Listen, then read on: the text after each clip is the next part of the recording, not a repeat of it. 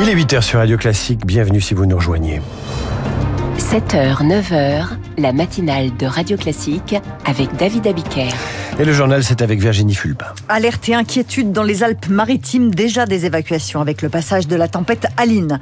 Se parler, dialoguer et prôner la paix, les représentants des cultes juifs et musulmans nous incitent à la sagesse au moment où la guerre embrase le Proche-Orient. Et si on faisait un retour dans le passé à la fin de ce journal, je vous emmène au temps des dinosaures. Après ce journal, l'éditorial de Guillaume Tabar qui revient sur ce sondage publié aujourd'hui dans le Figaro, 15% des Français seulement font confiance à la loi immigration pour réduire la menace terroriste. Et puis à 8h15, notre invité sera le designer et architecte Philippe Stark. Et cette question, comment rendre le monde plus beau ou en tout cas moins moche? Des coupures d'électricité et des évacuations dans les Alpes-Maritimes avec la tempête Aline. Le vent est en train de se renforcer à Nice. Un baigneur et un jogger ont été évacués de la promenade des Anglais ce matin. Promenade interdite à cause de risque de vague submersion. À Antibes, 85 campeurs ont été évacués. Il y a des coupures d'électricité dans plusieurs communes, des éboulements qui coupent des routes. La tempête Aline est à l'œuvre. Sébastien Olaran est le maire de Breil-sur-Roya. Sa commune avait été très touchée par la tempête Alex il y a trois ans. Ce matin, où on est-on là au moment où on se parle? La pluie n'a fait que s'intensifier euh, tout au long de la nuit, avec euh, des vents encore très violents au moment où nous parlons. Fort heureusement, on n'a pas de dégâts à déplorer et des réactions des cours d'eau qui, euh, pour l'instant, ne sont pas particulièrement euh, inquiétante, même si évidemment on surveille de très près parce que on a toujours euh, le souvenir de, de, la tempête Alex, avec des renforts de sapeurs-pompiers venus des Bouches-du-Rhône qui sont arrivés dans le milieu de la nuit pour euh, être en mesure de répondre s'il y avait des dégâts qui survenaient. Sébastien Olaran avec Charles Ducrot, les écoles sont fermées toute la journée dans les Alpes-Maritimes. Huit autres départements du sud-est et de la vallée du Rhône sont en alerte orange, des Alpes de Haute-Provence au sud à la Loire au nord. Les vacances de Toussaint commencent, du orange sur les routes cet après-midi au départ de l'île de France. Beaucoup de monde attendu dans les gares et les aéroports. Les aéroports euh, décidément bien perturbés en ce moment. Huit d'entre eux ont encore connu de fausses alertes à la bombe hier. Le château de Versailles évacué pour la quatrième fois en une semaine. Des écoles aussi. 18 personnes ont déjà été interpellées pour ces fausses alertes.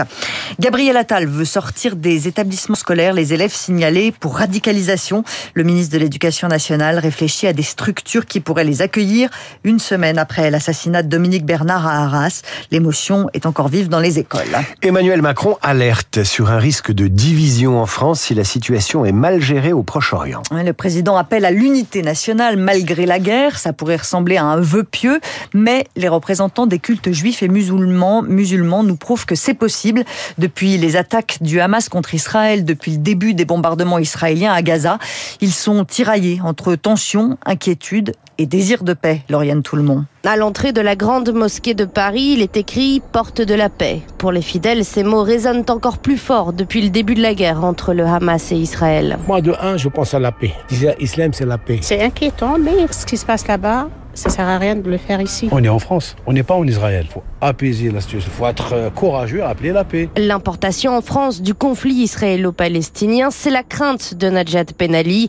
Elle est rectrice de la mosquée du 15e arrondissement de Paris et présidente de la coordination des mosquées parisiennes. Moi, j'ai vraiment le sentiment que le climat est délétère, tellement tendu, tellement compliqué, et on a peur des dérapages. On est euh, sommé partout. Euh, de choisir un camp. C'est ou tout blanc ou tout noir. On n'a pas le droit à la nuance. Pour trouver les mots, de la peine, Najat Ben Ali a contacté le rabbin Rivon Krigier de la communauté Adat Shalom, toujours dans le 15e arrondissement. La communauté juive et musulmane est à couteau tiré parce que forcément il y a l'identification qui se produit. C'est un réflexe qu'il faut entendre et comprendre, mais il faut le dépasser. Et c'est le travail du dialogue judo-musulman. Le rabbin et la rectrice de mosquée communiquent en coulisses pour organiser, une fois la situation apaisée, une manifestation interreligieuse. On n'en est pas encore tout à fait là. Hier soir, 4000 personnes se sont réunies place de la République à Paris en soutien aux Palestiniens. La manifestation, d'abord interdite, a finalement été autorisée par le tribunal administratif. Et c'est aujourd'hui que l'aide humanitaire doit arriver à Gaza. Le terminal de Rafah, à la frontière avec l'Égypte, est ouvert pour acheminer de l'eau, de la nourriture, des médicaments.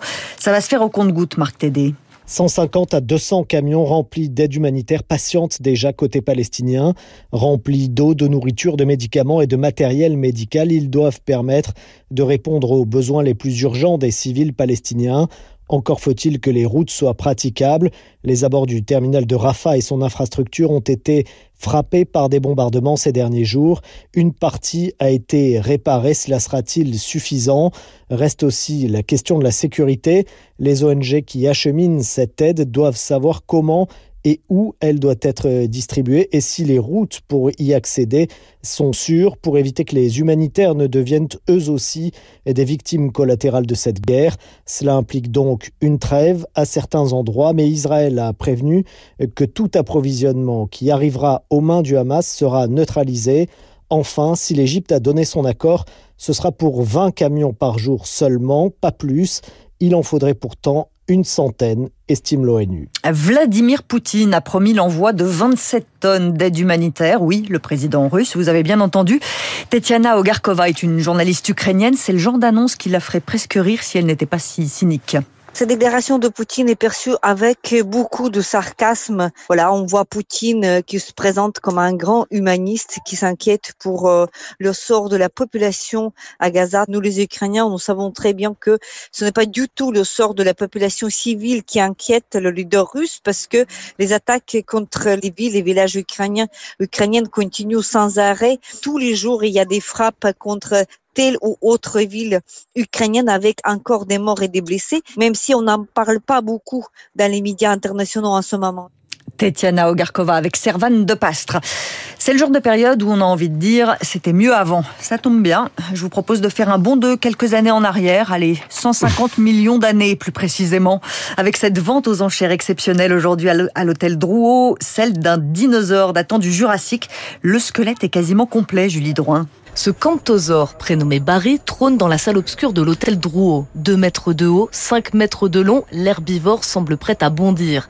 Un réalisme permis grâce au squelette, complet à plus de 80%. Encore plus rare, son crâne, préservé lui à plus de 90%, nous explique l'expert de l'exposition Jacopo Briano. C'est le meilleur crâne de camptosaure jamais retrouvé au monde. D'habitude, on perd beaucoup des éléments dans la fossilisation. Là, non. On a la boîte crânienne, on a les dents d'origine, on a la structure maxillaire hyper fragile mais qu'il est hyper bien conservé. Moi j'espère que l'acheteur potentiel il permettra accès aux scientifiques pour connaître encore mieux les structures cérébrales de cet animal. Les acheteurs justement, il y a des musées mais aussi des particuliers. De plus en plus déplore la paléontologue Alexandra Houssaï au Muséum d'histoire naturelle. Parce qu'on aimerait bien que ces spécimens, euh, on puisse les avoir dans nos musées. C'est assez frustrant de savoir qu'on a un tel spécimen qui existe et de ne pouvoir euh, ni le présenter à un public varié, ce qui est quand même le but normalement quand on a un tel spécimen, ni l'utiliser vraiment à des fins de recherche qui pourraient être enrichissantes. Acquérir un squelette de dinosaure n'est pas à la portée de tous. Ce camptosaure est estimé entre 800 000 et 1 200 000 euros. Et eux, ce sont un peu les dinosaures du rock.